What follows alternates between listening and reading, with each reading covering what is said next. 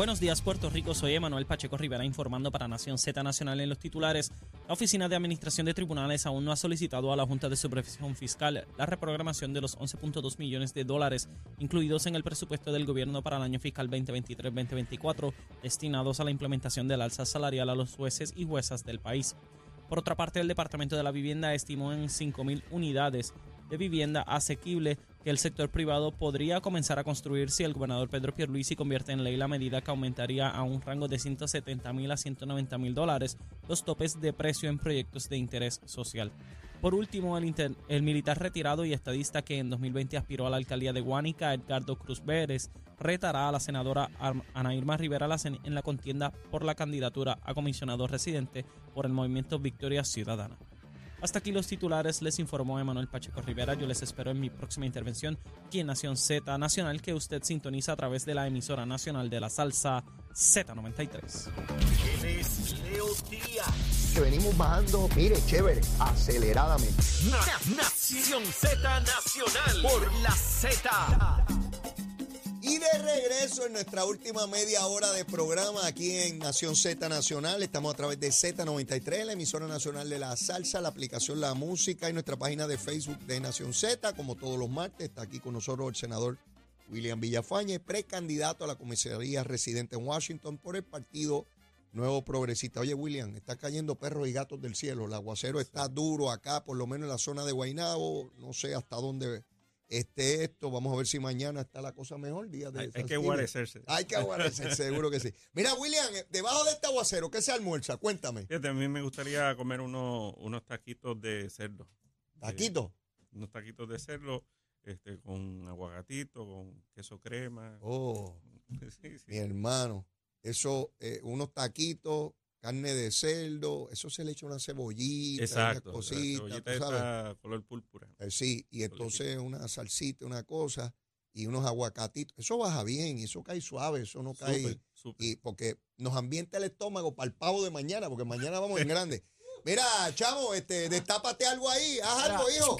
Mira, ah, porque, ah, porque después de eso, después de Después de esos, de esos taquitos, ¿verdad? Son sí, taquitos. Unos taquitos de carnitas, también cosas. Exacto. También, pero muchachos, pero hay que bajarlo con... ¿Con qué? ¿Con qué? Mira, deja, deja, deja que llegue Achero, deja que llegue Achero. Mira, Achero está en California, mi hermano. Ah, pues ese está eh, por donde, por Napa y yo no, Él no me dijo. No sé si no quería o no se atrevía Está, en San Francisco, mira, me dice que está en San Francisco. Ah, pues está cerca de Debe estar en Alcatraz, porque él se merece estar encerrado en Alcatraz, por lo menos. Este, pues nunca lo han encerrado acá. Yo lo encerraría en Alcatraz. Es verdad que eso ya está decomisado, pero yo lo encerraría por lo menos tres días, tres días ya pan y agua para que aprenda. No, no, Acherito, espero que esté disfrutando, papá, con toda la familia. Besitos en el cutis para ti y doña Gloria, la jefa. Y el nieto está por allá con el nieto. tremendo, tremendo. Mira, William, eh, yo estuve anoche haciendo un repaso de unos temas, yo le llamo la folloneta. Temas que se utilizan para tratar de crear odio en la opinión pública, desestabilizar y cuestionar al gobierno de cosas que no, que no tienen sentido, pero hay sectores de opinión pública que lo convierten en una verdad y la gente sigue hablando de eso.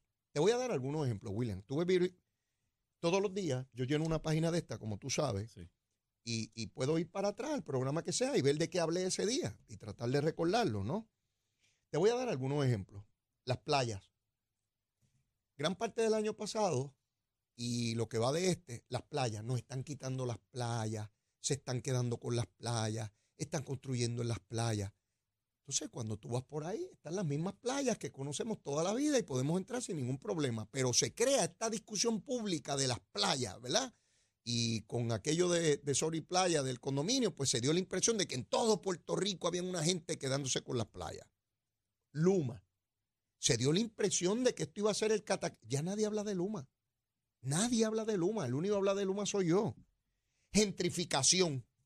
Que había una gente comprándole las casas a los puertorriqueños y que nos estaban desplazando y yo sigo yendo por ahí y veo la misma gente en los mismos sitios y yo esperando que venga un americano a gentrificarme, este, que me que compren la casa en 10 millones de pesos y me gentrifiquen. Yo estoy ready para ser gentrificado y no me acaban de gentrificar. Este, encubrimientos de asesinatos. ¿Recuerdas a dos fiscales que dijeron que en justicia estaban encubriendo los asesinatos? En la Cámara hicieron una vista pública y habían muertos dentro del Departamento de Justicia de que no querían descubrir sus cosas. Calor en las escuelas. ¿Te acuerdas del calor Sí, en las se escuelas? en ni- la bola, en botaron ningún la lado había calor, solamente en las escuelas. y yo. Las fincas solares que eso no pueden haber fincas solares porque están destruyendo lugares agrícolas, que no había ninguna agricultura, pero se estaba destruyendo una agricultura. No carretera, no querían el expreso 10, no querían, llevaron hasta caso, creo que está vivo todavía para demandar para que no se hiciera el dragado de la bahía de San Juan que lo paga el gobierno federal. Tengo aquí más. ¿Tú te acuerdas del crimen eh, ambiental de la bahía de Salinas, de Jobo? Sí, ¿Te acuerdas tú aquellos meses de aquel? ¿Alguien se acuerda de la Bahía de Jobo? ¿Algún periodista, algún medio de comunicación? Nada, es, todo eso se fue. El de Laja también, el asunto de Laja y, y- y el Mangle, que se unique. La ley electoral y que si no hay las enmiendas electorales se van a robar las elecciones, pues vamos de camino a la próxima elección con la misma ley electoral que había la vez pasada. Y no veo a nadie gritando ni diciendo que va a haber fraude, ¿verdad? Pero gritaron por mucho tiempo. La diáspora que la diáspora y que eso iban a influir aquí, la diáspora y que eso, yo no veo ningún diáspora por ahí, tanto por allá en la diáspora. Y que no hay obra, ¿verdad? Que estuvieron gran parte Sí. del año que no se veía, la- ya nadie, Ya ya, nadie vieron la obra. ¿Tú te das cuenta de todas estas follonetas que nos ocuparon días, semanas y meses y ahora nadie habla de ellas? ¿Desaparecieron? Y dentro de seis meses tendrá como cinco o seis más. Así es, así es. Ya, ya sabes cómo es el... Tú como, El líder, mambo. tú como líder político, como persona que ocupas una posición de gobierno importante como senador, como comisionado residente que aspira, ¿cómo uno puede lidiar con fantasmas? Porque cuando tú tienes algo concreto, real, pues tú hablas sobre eso, procuras tener alternativas. Pero cuando tú tienes algo que es totalmente falso, que tú tienes que combatir, eh, eh, pues una cosa falsa, que no existe, como tú convences cuando la gente sintoniza la radio y la televisión, escucha periodistas, analistas, comentaristas, de que, de que no hay obra, o que hay unos que justicia no está investigando asesinatos, pues la gente cree eso. Sí. ¿Cómo, tú combates la falsedad? Bueno, ahí, primeramente hay que estar claro eh, sobre qué son los asuntos importantes eh, y entender que es sobre eso lo que hay que trabajar y dedicar el mayor de los esfuerzos. Y sobre lo que sale en el día a día, que no es que se obvie ni se ni no se hable sobre ello, Ajá. pero pero no puede no, no se puede perder el enfoque, no se puede eh, perder el tiempo que hay que dedicarle a planificar y a trabajar sobre lo verdaderamente importante, ni que le definan la agenda de trabajo a uno. Sí. Uno sí puede reaccionar, sí puede dedicar algún tiempo a atender, porque en el día a día pues hay que Mm. hacer ajustes, ¿verdad? Sí, sí. Pero no, no, no se puede dedicar el funcionario, y mucho menos los que gerencian, como es el gobernador, eh, eh, entre otros, pues no pueden dejarse llevar por eso. Tienen que marcar el su propio paso y tienen que ir en la dirección constantemente. Si el gobernador, por ejemplo, se dejara llevar por todo eso que sale en el día a día y todo ese equipo No de gobierna. trabajo, no gobierna y entonces sí que no había obra. Y entonces sí que no teníamos un desempleo de 5.8%. Ve- ¿Ves? Eh, O sea, hay que enfocarse, hay que trabajar, hay que planificar. Si hay que atender todo este tipo de asuntos, hay que tener coraza, porque por ejemplo el asunto de, Luma, bueno, pues son asuntos que van a estar un tiempo recibiendo eh, el cantazo y la crítica constante, principalmente la oposición, pues buscando crear inestabilidad, desasosiego, y, y hay que mantener, ¿verdad? Tener la coraza para poder tolerar todo esto, pero sabiendo que va a llegar un momento donde se, se los dije, aquí está. Y eso es lo que está pasando, ¿verdad? Ya en- nos adentramos en un proceso electoral donde gran parte de estas eh, eh, estos señalamientos que por mucho tiempo se hacían, pues se vuelven obsoletos. Mm. Y se vuelven obsoletos porque se hizo el trabajo que se tenía que hacer en ese momento. Fíjate cómo yo tuve que ir a mis anotaciones para recordar Ah, sí. eh, todas estas cosas, porque sencillamente desaparecen y nadie las recuerda. Y, y otra cosa, Leo. Nunca habrá un gobierno que al que no le surjan problemas, retos, dificultades que atender. Mm. Nunca, eso no lo va a ver, nunca, ni sociedad. La diferencia está Mm.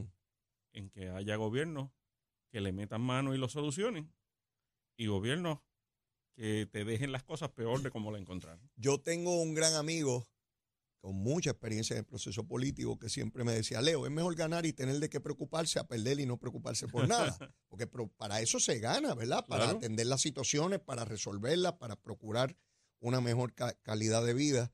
Y, este tipo de cosas, mientras hablaba, recordaba los años 90, cuando había mucho alboroto sobre las cosas, recordaba la venta de la telefónica y toda aquella vertiente y cómo a través de los años se reconoció que fue un paso excelente, que era lo que había que hacer, y sin embargo costó duro, fue duro. El, el supertubo, el superacueducto, tanta crítica y tanta cosa, y cómo ahora todo el mundo reconoce que habría sequía todo el tiempo en la zona metropolitana si no estuviera ese tubo ahí. Yo recuerdo la gran cantidad de disparates que se dijeron por la construcción, para no hablarte de autopistas y carreteras, algo similar a lo que ocurre ahora con el expreso de Atillo hasta Aguadilla o con la número 10 hacia Ponce, con el dragado de, la bahía de San Juan.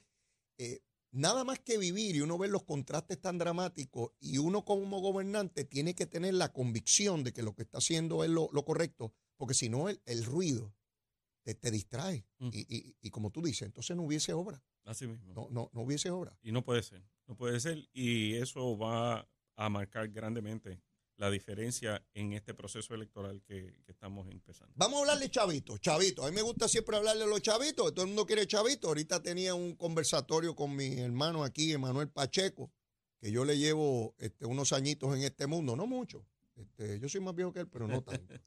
Este, podría ser mi hijo, perfectamente. Sin chavito, la cosa no, no camina. Eso es así. Las campañas electorales, de igual manera. Se reporta que el gobernador de Puerto Rico tiene para campaña 3.670.000. La comisionada residente 686.000, pero también tiene una cantidad de dinero federal que alguna cantidad podría transferirse a, a su campaña estatal de 327.000. Así que en grosso modo más cerca de un millón. Sin embargo, el gobernador tiene cerca de cuatro. Eh, Zaragoza tiene 1.418 dólares porque otro dinero que tenía lo gastó en sus anuncios ahora de erradicación.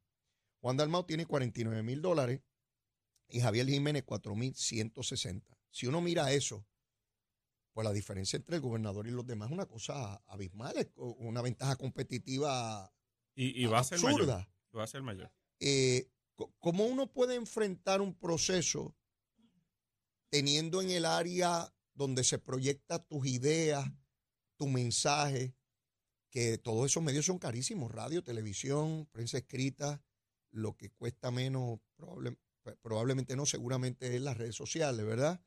Eh, que, que bien utilizada eh, puede tener mucho rendimiento.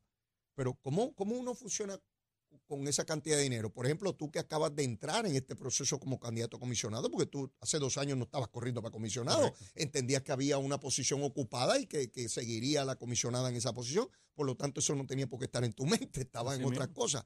Una vez se delinea y se declara por ella que va, deja la posición vacante, ahí es que tú tomas una decisión. Así que tú no tenías por qué estar haciendo actividades para algo que no estaba en tu mente. Correcto. Sin embargo, ahora sí tienes que hacerlo. ¿Cómo, cómo uno, cómo uno mueve en e- e- ese proceso? Claro, Quiquito está en la misma situación tuya, no estaba mirando eso en, Sí. en ese momento, pero ¿cómo, cómo uno hace? ¿Cómo uno procura esos recursos? Bueno, hay que tener un buen equipo de finanzas para ello y ser una persona que ha- haya dos elementos aquí fundamentales. Número uno, que vean en ti una persona que eh, va a adelantar las causas de Puerto Rico, o sea, va a provocar bienestar, va a provocar prosperidad. Y por otro lado, que, que te vean con posibilidades de, De ganar.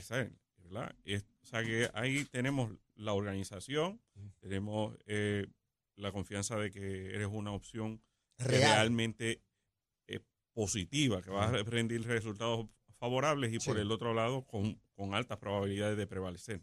Y el gobernador tiene estos tres elementos, tiene los, los tres elementos y, y se eh, refleja en ese nivel de recaudo y te adelanto de que durante este proceso, incluso antes de la primaria, podrá levantar fácil dos millones de dólares adicionales y para las elecciones también, porque cuenta con ese nivel de, de respaldo. Yo recuerdo una actividad que realizó el gobernador, si no, si no estoy mal, para noviembre del año pasado, y en una sola actividad recaudó un millón de dólares. Sí. O sea, eh, la capacidad del gobernador de recaudo es inmensísima. Entonces, cuando, cuando Y uno- eso se traduce en la campaña. claro, O sea, porque uno no puede estar en todos los municipios de Puerto Rico a la vez. El- y la publicidad, tanto en redes sociales, en medios de comunicación eh, eh, y, y en derredor, pues eso eh, se logra, ¿verdad? O fin- con el financiamiento que se logra obtener. Eh, ¿Qué te pareció la elección de Milei en, en Argentina, de derecha, ultraderecha, todas las cosas que le quieran decir, ¿verdad? A mí me parece un personaje rarísimo, ¿no? Particularmente, por lo menos nosotros no estamos acostumbrados a que un candidato a la gobernación pues hable malo, Sí. palabras soeces en programas de televisión, de radio, eh, y por lo menos cuando yo lo veo a mí me choca muchísimo, no sé si es que estoy tan conservador ya. eh, no pienso, por lo menos nosotros, y no sé tú, eh, eh, ver en un candidato de derecha que se supone que es conservador y principio y la familia, estar hablando malo en radio y televisión, como que esas dos cosas no, no cuadran. Pero lo cierto es que dio una pela Sí. al candidato de izquierda y, eh, y, de- y del gobierno. Eh, ciertamente los argentinos le dieron un vuelco a la cosa, dijeron, no, no, no, no, por donde vamos sencillamente no es y vamos a experimentar otra cosa. Claro, y, y, y a última hora pues tuvo también que estrechar la mano a sectores políticos. Moderar, moderar. Sí, para, para poder agenciarse el triunfo. Eh, y además de que eh, el en el Parlamento, en la legislatura de allí de, de Argentina, Mm. pues el nivel de representación que tiene su grupo es muy pequeño. Mm. Y entonces, con esta alianza que hizo con Macri y con la otra eh, competidora, pues le permite poder tener mayores posibilidades de, y, de introducir y aprobar legislación en el, en el Parlamento, que lo va a necesitar porque sus propuestas son bastante Sí, dramáticas sí, sí. y necesita muchas de ellas eh, cambios en, en las leyes allí en, en Argentina.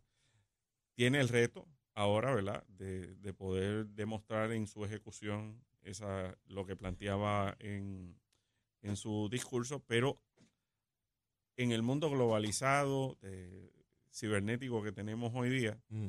pues ha puesto los ojos del mundo sobre Argentina. Así es, sin Argentina por más de 100 años ha padecido una economía que es una montaña rusa. Mm.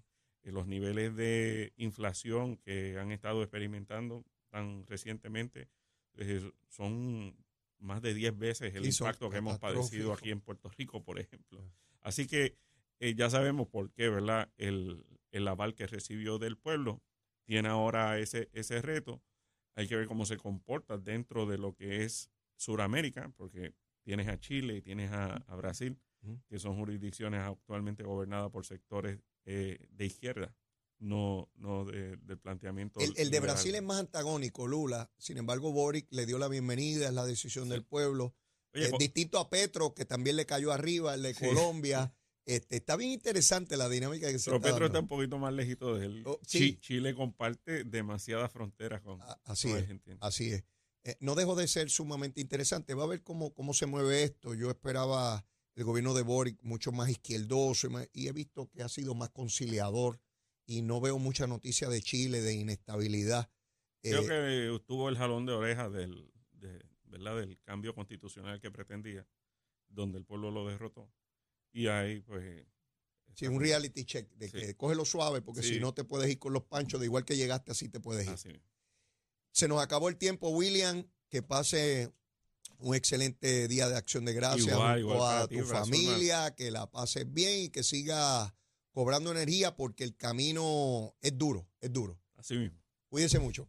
Bueno, mis amigos, y ya ustedes saben, antes de terminar el programa, tenemos que saber cómo está el tiempo y el tránsito, que está lloviendo mucho, suave en la carretera. Vamos con Emanuel Pacheco. Buenos días, Puerto Rico. Soy Emanuel Pacheco Rivera con el informe sobre el tránsito. A esta hora de la mañana ya ha reducido el tapón en la gran mayoría de las carreteras principales del área metropolitana. Sin embargo, aún se mantiene ligeramente ataponada la autopista José de Diego desde el área de Bucanán hasta Torrey. También la carretera número 2 en el cruce de la Virgencita y en Candelaria en Toa Baja y entre Santa Rosa y Caparra, así como la 165 entre Cataño y Guaynabo en la intersección con la PR22 y la autopista Luisa Ferré en el área de Montelledra y Río Piedras y más al sur en Caguas. Hasta aquí el tránsito, ahora pasamos al informe del tiempo. Para hoy, martes 21 de noviembre, el Servicio Nacional de Meteorología pronostica para todo el archipiélago de Puerto Rico un día generalmente nublado y lluvioso. En el norte y el área metropolitana, además del interior, se esperan aguaceros pasajeros en la mañana, mientras que en la tarde se esperan fuertes lluvias para toda la isla. Hoy los vientos se mantienen generalmente del norte-noreste de 6 a 9 millas por hora con ráfagas de sobre 16 millas por hora y las temperaturas máximas estarán en los altos 70 grados en las zonas montañosas y los altos, y debo decir, en los medios 80 grados en las zonas urbanas y costeras. Hasta aquí el tiempo les informó Emanuel Pacheco Rivera. Yo les espero mañana en otra edición de Nación Z Nacional que usted sintoniza a través de la emisora nacional de la salsa Z93. Hablándole claro al pueblo. Nación Z Nacional, soy Leo Díaz. Buenos días a todos. Leo Díaz en Nación Z Nacional por la Z. Bueno, mis amigos, ya en los minutos finales, tengan mucho cuidado en la carretera. Está lloviendo mucho y se espera mucha agua, así es que no queremos accidentes, situaciones que lamentar en una semana para estar, eh, ¿verdad?, con mucha calma y disfrutando estos días con familia. Así que yo no tengo tiempo para más. Por lo pronto, la súplica usual. Si usted todavía no me quiere, quiérame que soy bueno. Mire, bizcochito de titi bajo una y si ya me quiere, quiérame más. Hay que seguirse queriendo mucho amor como corresponde. Besitos en el cutis para todas y todas. Será hasta mañana miércoles. Cuídense mucho. Aquí en Z93. Llévatela, chamo.